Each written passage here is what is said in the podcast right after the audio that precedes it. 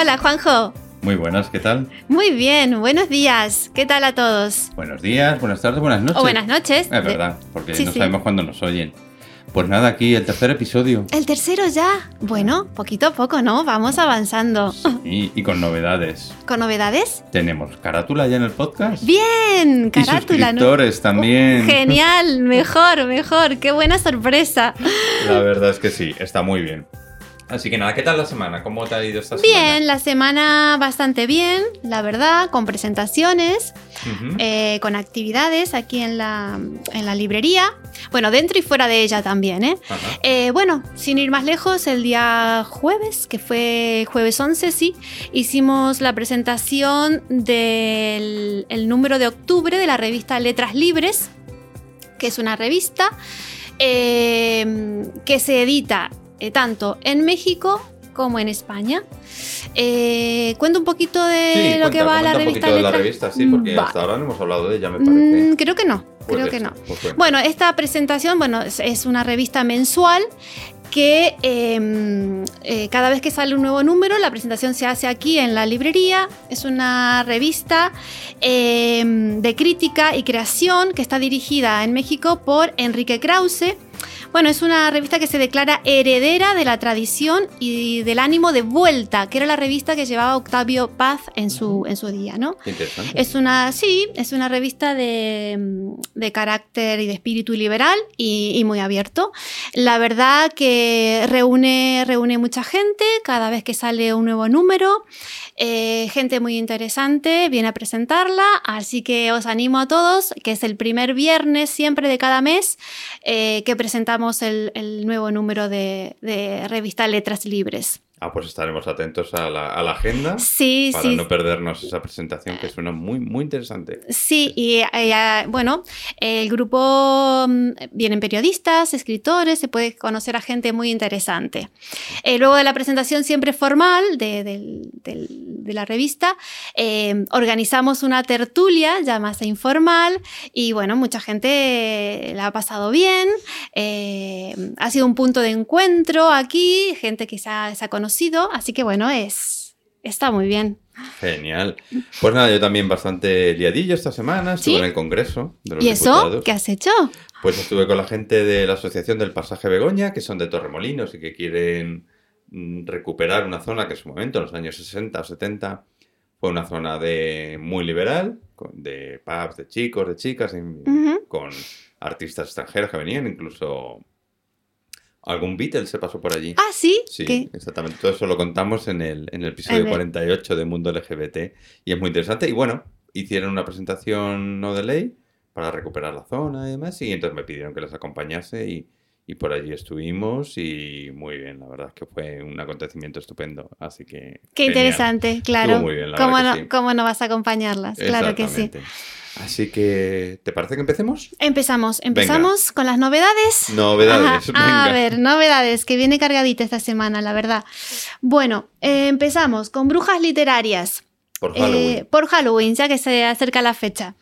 Bueno, eh, brujas literarias es un libro que recopila 30 escritoras que conjuraron la magia de la literatura eh, entre ellas, bueno, es como un tributo a grandes escritoras como mm, Toni Morrison, eh, Emily Dickinson, Virginia Woolf. La verdad que eh, está editado por Planeta y es un libro precioso con unas imágenes a color. y bueno, tienen una pequeña biografía de cada escritora y luego lecturas recomendadas de cada una de ellas, ah. como para empezar a conocerla literariamente y es, es precioso como, como regalo. Eh, está genial. Muy bonito. Sí. Bueno, vamos a hablar eh, ahora de, por ejemplo, la novedad de Haruki Murakami. Ah, libro nuevo. que ya estamos, sí, sí, sí, ya está en la mesa de las novedades. Eh, en este caso se llama La muerte del comendador. Es una obra que está dividida en dos volúmenes. bueno, vuelve Murakami con su, bueno, es una obra bastante ambiciosa, una historia adictiva. En cuanto uno abre el libro, no puede dejar de. Engancha. sí, sí, engancha, engancha. Bueno, y es, es una novela inquietante, eh, siempre en torno a, bueno, a la soledad, al amor.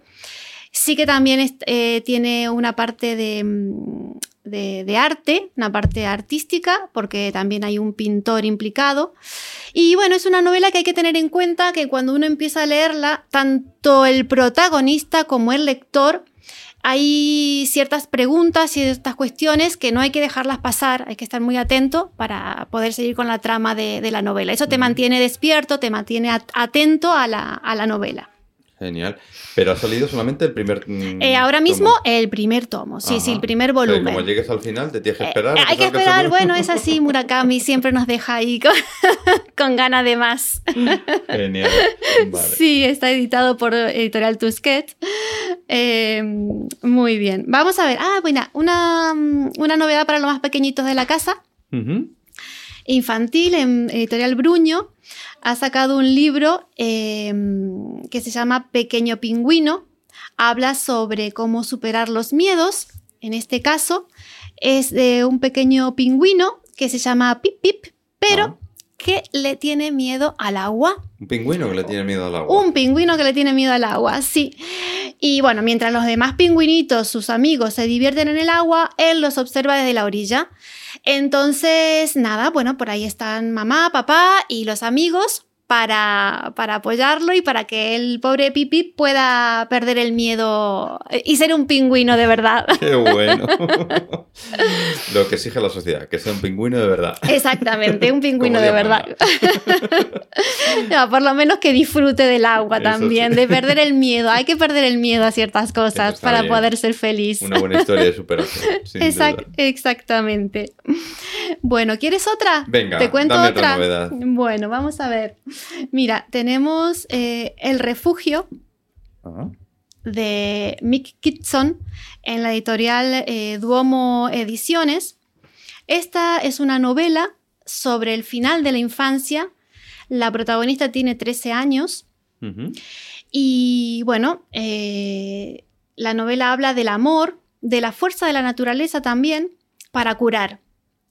Es una, bueno, es la, la- la- la protagonista, decide escaparse, abandonar su casa Sí. y refugiarse en el bosque. Ah, Pero no va sola, lleva a su hermana de 10 años con ella.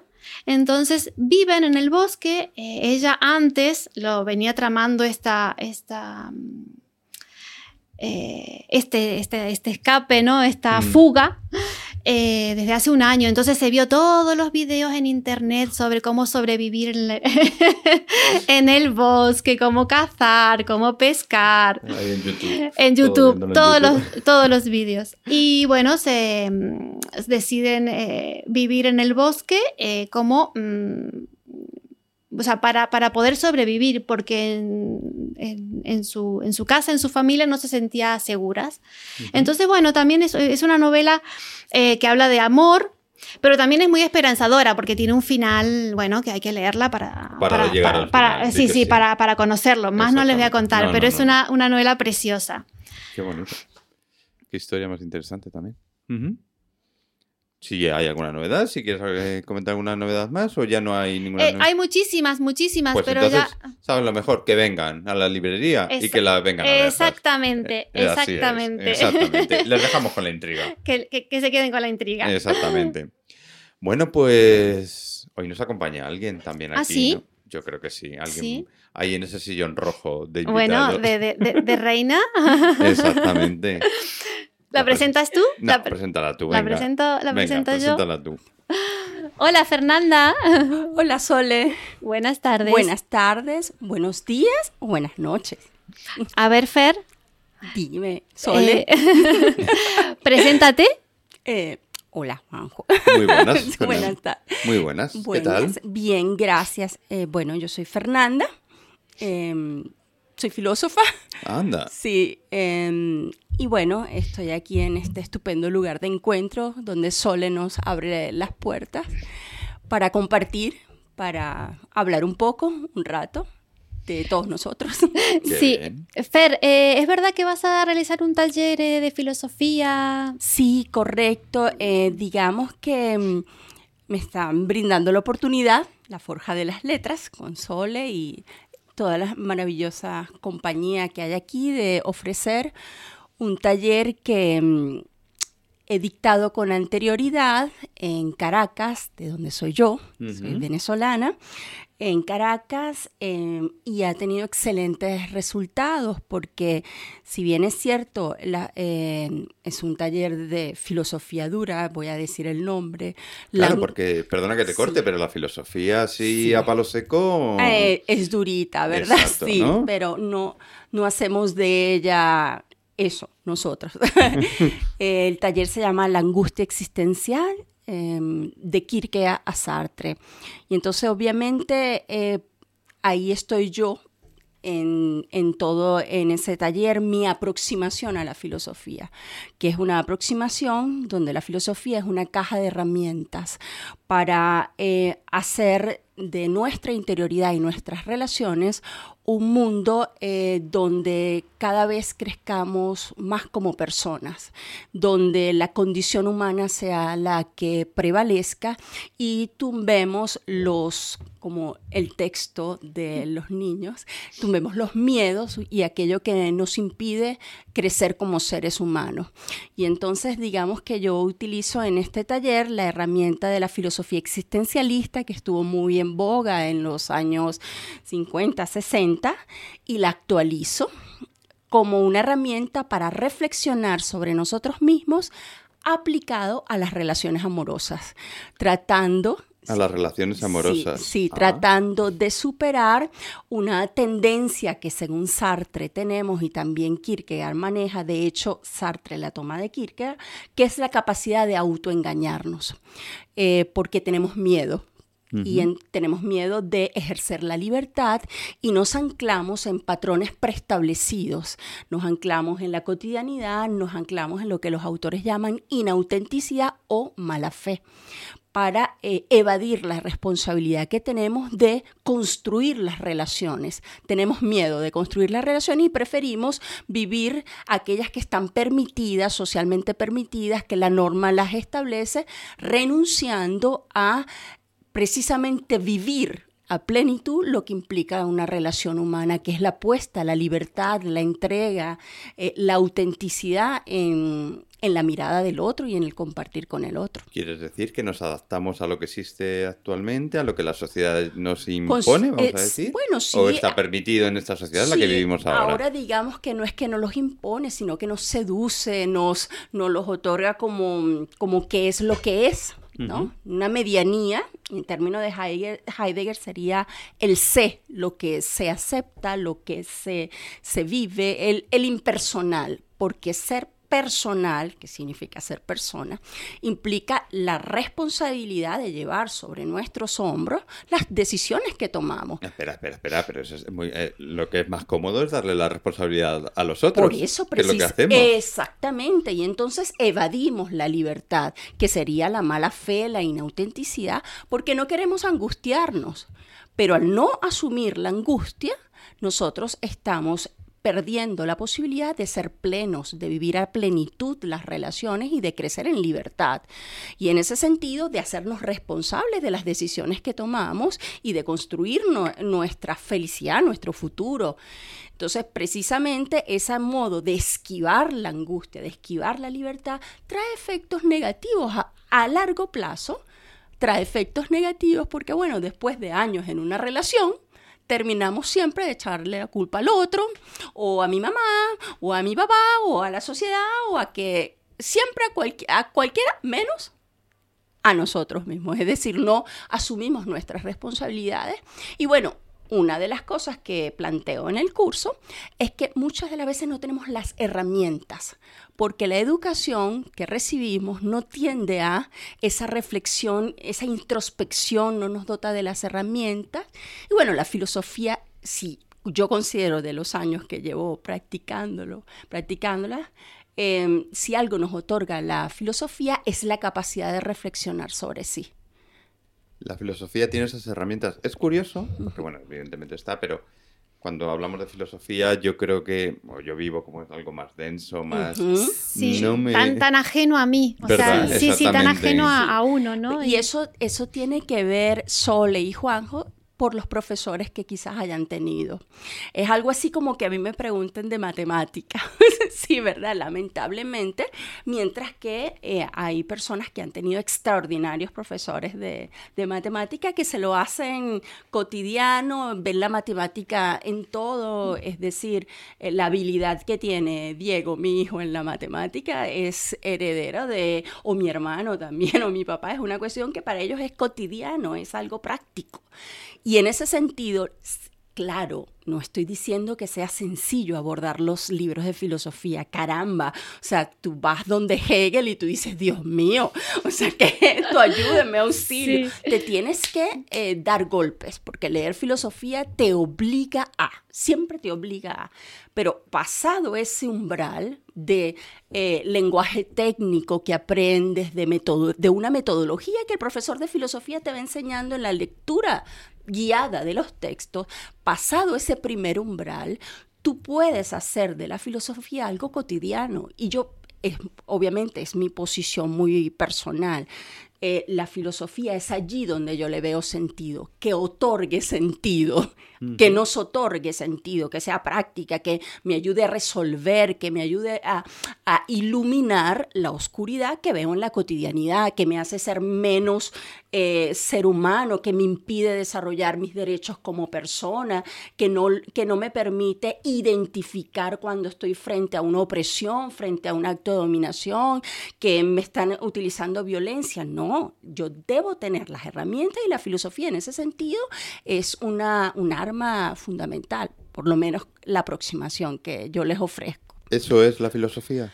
Es una aproximación, es una perspectiva entre otras. Eh, la perspectiva que yo mm, estoy ofreciéndoles es una perspectiva que procede de una experiencia de vida, ¿correcto? Una experiencia de vida tiene su punto de partida, obviamente, académico, es decir, la aprendí en las aulas de clase, tuve extraordinarios profesores desde bachillerato, y eh, luego en la universidad, en todas las universidades donde he estado, de verdad que he tenido profesores muy dedicados. Aman, aman, aman y amaron su profesión y me transmitieron eh, ese amor por el conocimiento que se vuelca sobre cada uno de nosotros, es decir, que contribuye a iluminarnos.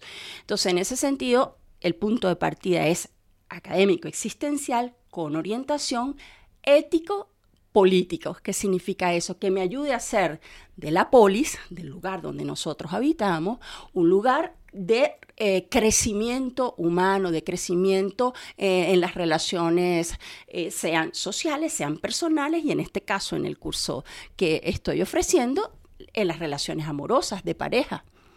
Qué interesante. Sí. Cuéntanos un poquito cómo es la estructura del curso. Muy bien, entonces ya la parte, a que sí, cómo no, gracias ya la parte... Yo lo que tú quieras, ya sabes que este, este, momento es para ti. Sí, gracias, gracias. Eh, digamos que la parte académica, para hacer la secuencia, y respetando, y para no hacer violencia a los autores, tengo que hacer eh, la línea de su pensamiento. Entonces, primero parto de la angustia, que es un concepto que introduce en la filosofía Kierkegaard. Y es muy hermoso porque, si bien es cierto, el concepto de la angustia en el Tratado de la Desesperación, él hace todo un tratado, ahí vemos al hombre, ahí vemos al hombre que está viviendo eh, las preguntas radicales de la existencia, metiéndose él en juego. Es decir, no es que está allá la pregunta como un objeto y él como sujeto separado. No, él es todo uno con la pregunta. Y entonces eso marcó la diferencia y surge con Kierkegaard la filosofía existencial. Entonces en el curso, la primera parte, hago eh, la explicación del concepto de angustia para llevarlo al autor que más vamos a desarrollar, que es Sartre.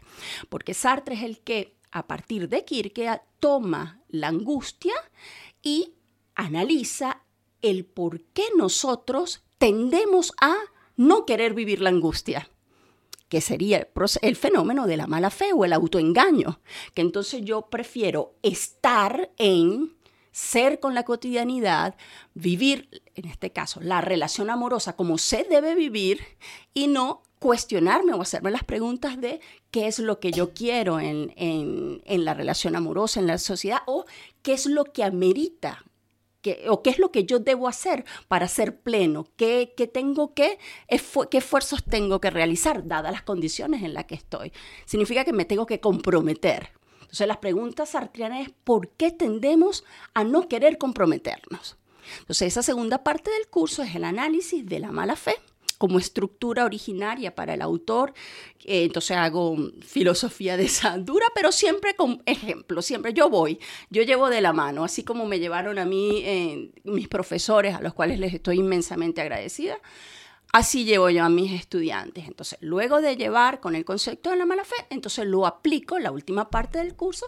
Utilizamos, por ejemplo, dos obras de teatro de Sartre, ¿verdad? Porque así las vemos más en los personajes. Y entonces vamos a utilizar a puerta cerrada. De, Sartre como ejemplo y también este, podemos escoger entre otras lo coloco ya a, a escogencia del público que, que, estará, porque ya estarán en ese momento completamente enamorados. Sí, bueno, escucharte, escucharte hablar de filosofía con tanta pasión contagia. Dan ganas de, de, apuntarte, al curso ya. Sí, no, además que bueno, y, yo y lo hablas tan bien, tan fácil que, que le estoy perdiendo el miedo a la filosofía. No, es igual, o sea, para mí la filosofía es algo que, bueno, pues estaba ahí. yo lo he sufrido en, mi época, sí, en mi época de estudiante lo he sufrido muchísimo, por eso siempre he tenido respeto y la filosofía es una, repito, es una aproximación muy personal. Para mí la filosofía tiene que ser encarnada, tienes que hacerla cuerpo, te tiene que decir algo, te tiene que transmitir. Eso significa que, bueno, he vivido las complicaciones en cuerpo y, claro, y alma. decir, he estado lo que diría Nietzsche en el abismo, he mirado el abismo, él me miró a mí, fui todo uno con el abismo. Y eso significa que este, le estoy, digamos que como herramienta muy agradecida, muy agradecida y veo que eh, mis estudiantes, a los cuales adoro, mis estudiantes también se aproximan, tienen otra, otra le quitan, se les quita el, miedo. Se les quita el miedo, sí, es, siempre el miedo. Luego de la clase, tú tienes la fuerza de, no, yo voy a poder con el libro, está bien que Kierkegaard sea duro, ya va un momento, yo tengo que llegar, yo, ¿por qué? Porque en clase hacemos el, el, esfuerzo de, quitar esa, eh, lo, técnico del lenguaje, lo, traducimos, porque en, clase se hace una obra traductora, una obra traductora, y luego yo los voy llevando al lenguaje técnico, Del, autor. Qué bien. Fernanda, eh, ¿me cuentas cuándo es la, primera clase del taller? Perfecto, empezamos el 27 de octubre. empezamos el 27 de octubre a las 17. A las 17 creo que era. Sí, sí, sí, 17, horas. Sí, 17 horas a 19. El sábado 27. El sábado 27 comenzamos, son seis sesiones. Y eso sí, eh, obviamente mi interés es que vengan a todas las sesiones.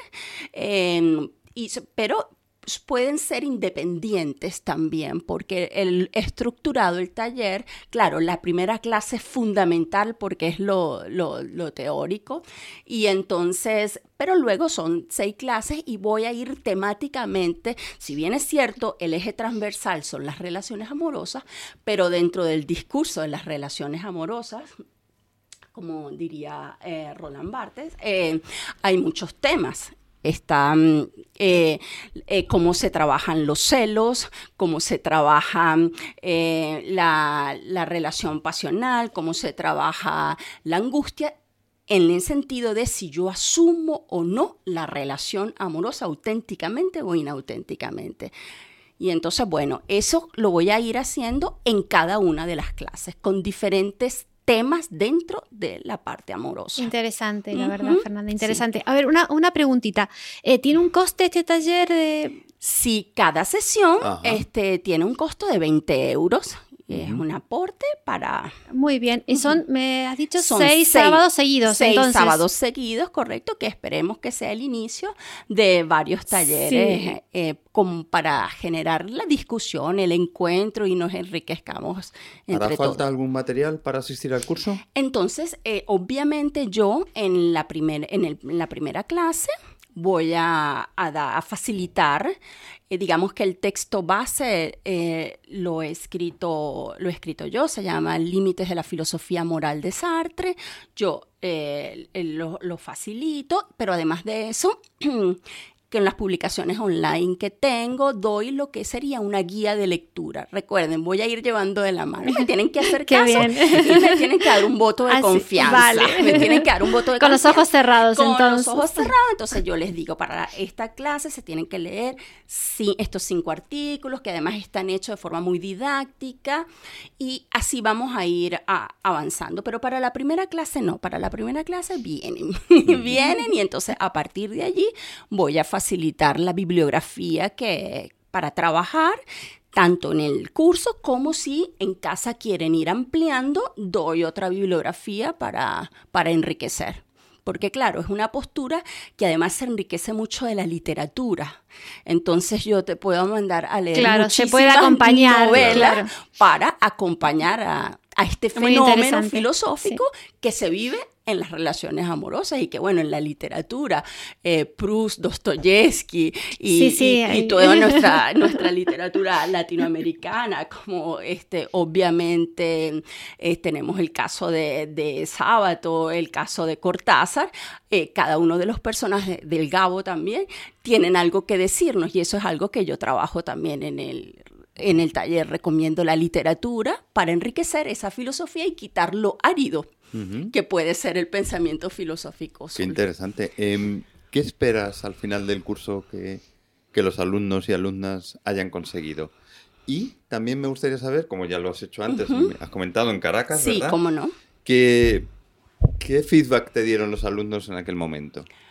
Bueno, maravilloso, sí, maravilloso. Voy con, entonces, primero con la segunda pregunta. Vale. vale. Ya sabes que es tu espacio. Eh, también, sí. Organízalo Exacto. Eh, bueno, digamos que lo hermoso es que cómo aprendemos y cómo me enseñan los estudiantes, porque se genera el clima de confianza en donde yo ya no solamente narro a los personajes, a las obras de literatura, sino que coloco mi vida y eh, los estudiantes colocan su vida y entonces eso permite trabajarnos trabajarnos interiormente. Entonces eso ha sido uno de los pasos bellísimos que he tenido como resultado de los talleres, que eh, me dan las gracias y yo les doy las gracias por el crecimiento que hemos tenido, que efectivamente entonces la filosofía termina siendo una herramienta que permite iluminar las obscuridades que tenemos dentro y que nos impiden tener relaciones sanas, que nos hagan crecer como personas, que no nos hagan padecer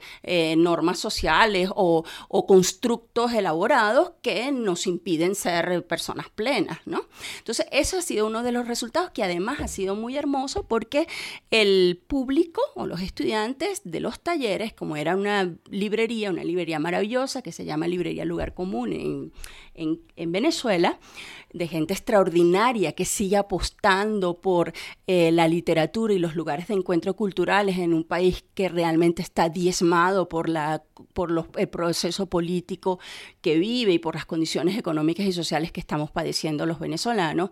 Realmente ese lugar de encuentro, tú ves que caramba, el grito de libertad, de soy persona, de merezco ser pleno, sigue vivo. Entonces en esa, en esas en esa aula se encuentran tanto estudiantes de antropología, como de economía, contadores, abogados, eh, filósofos, doctores, oncólogos, es decir, em, administradores, mío, no se me puede ir ninguno, de arte, es decir, esa variopinto, ¿correcto? Que logramos traducir, porque todos nos entendemos, logramos entendernos ese esfuerzo de comunicación que termina siendo la comunicación humana, ¿no? De seres humanos, de traducción, se ha logrado. Y bueno, esa es la experiencia que ha sido maravillosa, también lo he tenido el autor, estos autores obviamente los tengo que, los tengo que dar en, la parte de historia del pensamiento, porque de letras, digamos que mi alma mater, que era donde he dado siempre clase anteriormente, que es la Universidad Católica Andrés Bello. Bueno, allí mis estudiantes pudieron también hacer este proceso y además conectarlo no solamente con su historia de vida, sino con todos los otros autores que, eh, no solamente en filosofía, sino en literatura, han visto, Han, han por- leído. han claro. leído. Y a lo mejor luego han entendido y comprendido realmente Exactamente, por qué sí. se escribió tal y cual. ¿no? Exactamente, porque haces la conexión de la base filosófica que todo literato tiene.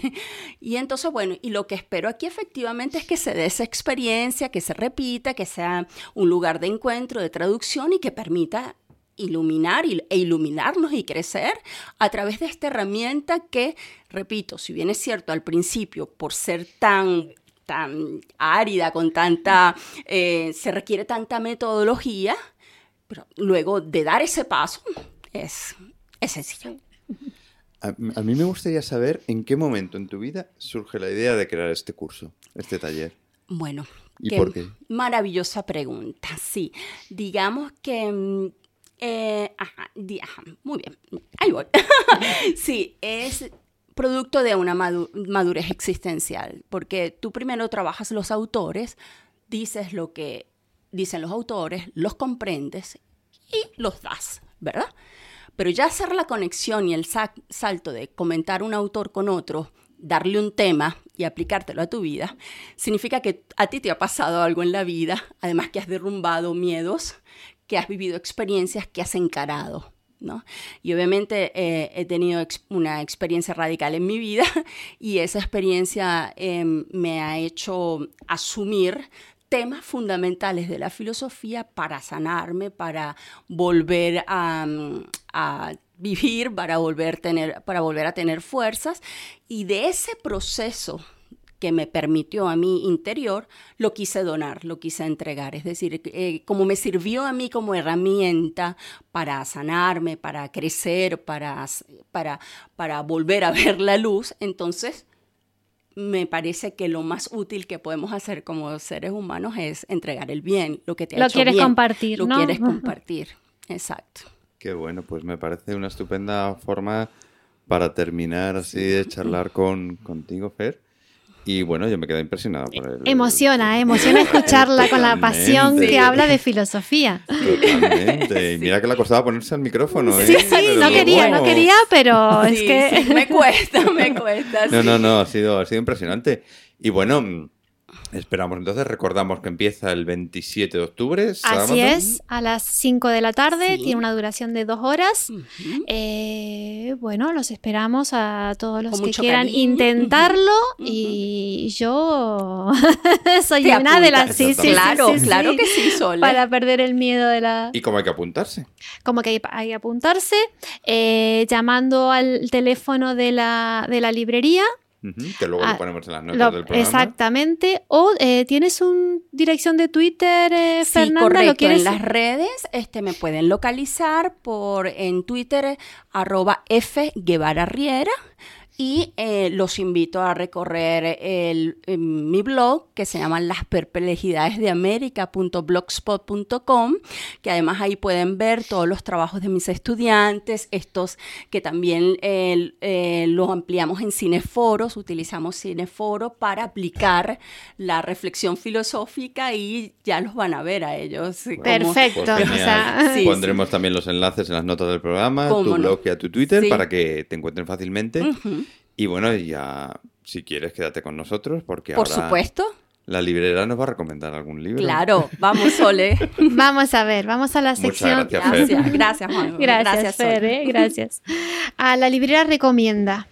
Vamos a ver. Voy a recomendar un libro que es novedad también, pero que eh, no podía dejar de hacerlo. ¿Por? Es un libro, mira, te digo el título. Venga. 25 gramos de felicidad. Madre mía, solo 25. Solo 25, no, pero es, es bueno, es uno de los libros que a mí me, siempre me gusta leer, o sea, aparte de las novelas, eh, narrativa, algún ensayo, algo de historia, siempre me gusta leer algo sobre la naturaleza. Eh, Para no perder esa conexión que tenemos con nuestra madre naturaleza. Eh, este es una mm, conmovedora historia real, porque es un hecho real, sobre eh, un erizo Ah, un pequeño erizo, sí, que, eh, bueno, cae en las manos de un veterinario sí. y este se dedica casi todo el día a, eh, a que sobreviva, a alimentarlo, a cuidarlo, porque los animalitos también necesitan de, aparte del alimento material, necesitan alimentarse de amor, de cuidado y de protección. Eh, bueno, y, y estos 25 gramos de felicidad, cuenta el autor Máximo Bacheta, eh, que les ha cambiado la vida. Madre O sea, como un pequeño erizo puede cambiar la vida eh, a un ser humano. Voy a leer una pequeña parte Ah, muy bien. Que ha escrito el, autor. Es muy cortito. Eh, dice así, la voz de Nina, Nina es la pequeña eriza, es la voz de toda naturaleza ultrajada por el hombre. Es el llanto de un bosque talado, es el lamento de la afligida biodiversidad. Es la desapro- desaprobación a hordas de piratas que se adueñan desenfrenadamente de un planeta que ya está demasiado profanado. Es el grito que quiere deshacerse de la indiferencia. Es la invocación de auxilio que todos deberíamos escuchar para que la vida de todos pueda continuar. Qué bonito. Es, es precioso. Bueno, él se encariñó tanto, tanto de, de Nina, pero llegó un momento en que debía dejarla en libertad, ¿no? Devolverla a su hábitat natural. Sí. Entonces la lleva al bosque una vez que ya estaba fortalecida y había crecido y la deja en libertad. Y nunca más la volvió a ver. Pero sabe que la dejó en buenas condiciones y aunque él a veces va al bosque, la llama eh, a Nina, Nina no le responde, pero a lo mejor no le responde porque no puede, pero que está ahí.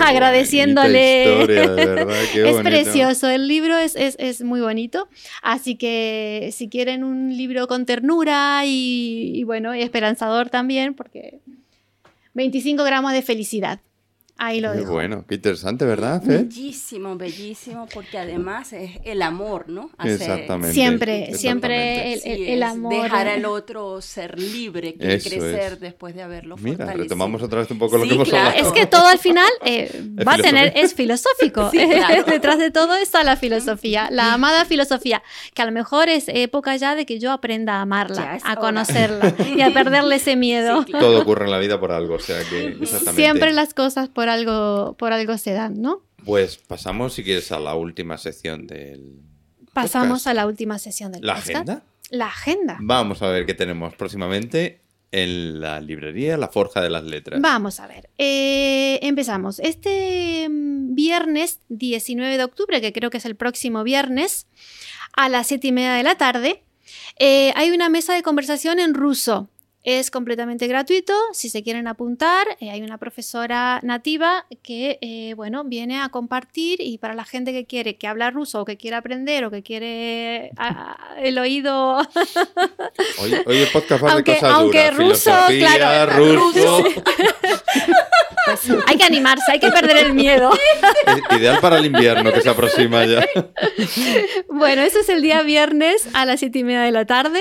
Eh, los que están interesados, luego hay que llamar al teléfono de la librería y se apuntan y, y se les reserva el lugar, no, no hay más. Eh, el miércoles 24, también a las siete y media de la tarde, eh, es eh, el cumpleaños de Fernanda. Sí. Hombre, bueno, bueno, bueno. El miércoles 24, El miércoles recordarlo 24. todos y todas. No, no nos olvidaremos entonces. Mira. Bueno, tendremos también la conversación, una mesa de conversación en inglés. Esto es más, ¿eh? Se más facilito, perdemos el miedo. Bueno, Vamos suavizando, igual. sí. Vamos a- Y recordarles también que el jueves 25 de octubre te- está la presentación del libro eh, Ardilla, Los hilos rojos de mi memoria, de la escritora chilena Leandra Brunet, que va a ser a las siete y media de la tarde. Qué interesante. Sí, así que bueno, y por supuesto, el club de lectura que comienza el día viernes 26, el club de lectura, eh, el club de lectura de historia, libros sobre historia, que lo lleva eh, Sergio Ortega. Eh, también es una actividad gratuita, entonces eh, se pueden apuntar llamando al, al teléfono de la librería. Genial. Y bueno, de momento de Todas octubre estas es novedades y la agenda se puede visitar en la página web. en la página web está. y exactamente, está todo puesto ahí. No, no, pues la agenda viene cargadita, ¿eh? Sí, bueno, y noviembre no te digo. Hermoso. Noviembre, no, no. Y noviembre no te digo. Para el próximo, para el próximo episodio lo contaremos. Sole, Juanjo. Nos tenemos que ir. No, ya. Sí, ya, ya. Pero esto ya, ahora que Ya. Sí, Hay que irse. se ha pasado súper rápido, te lo La digo. que eh, muy gracias. Nada, nada, nada. Recuérdanos dónde podemos encontrar la Forja de las Letras, tanto físicamente como virtualmente. Vale, eh, físicamente sabemos que en la calle Cervantes eh, 10 del barrio de las letras, eh, la página web forjadeletras.com y eh, si nos quieren mandar un mail a cervantes10 arroba forjadeletras.com. Perfecto. Pues nada, vámonos. Nos vamos, bueno, pero, pero volveremos, ¿no? Volveremos, volveremos seguro. Si nos lo permiten, Exacto. volveremos. Si nuestros oyentes y nuestras oyentes nos echan de menos, volveremos. Eh, aquí estaremos otra vez. Gracias, gracias por por la invitación. Ha sido maravilloso y bueno, los espero. Exacto. Sí, claro que mía, sí. Lujazo, Bueno. Fernanda. Gracias. Gracias a ti por venir, gracias a ti. Pues nada, Sole, Juanjo, Fer. Fer, nos Sole, vemos en el Nos próximo. Chao. Adiós.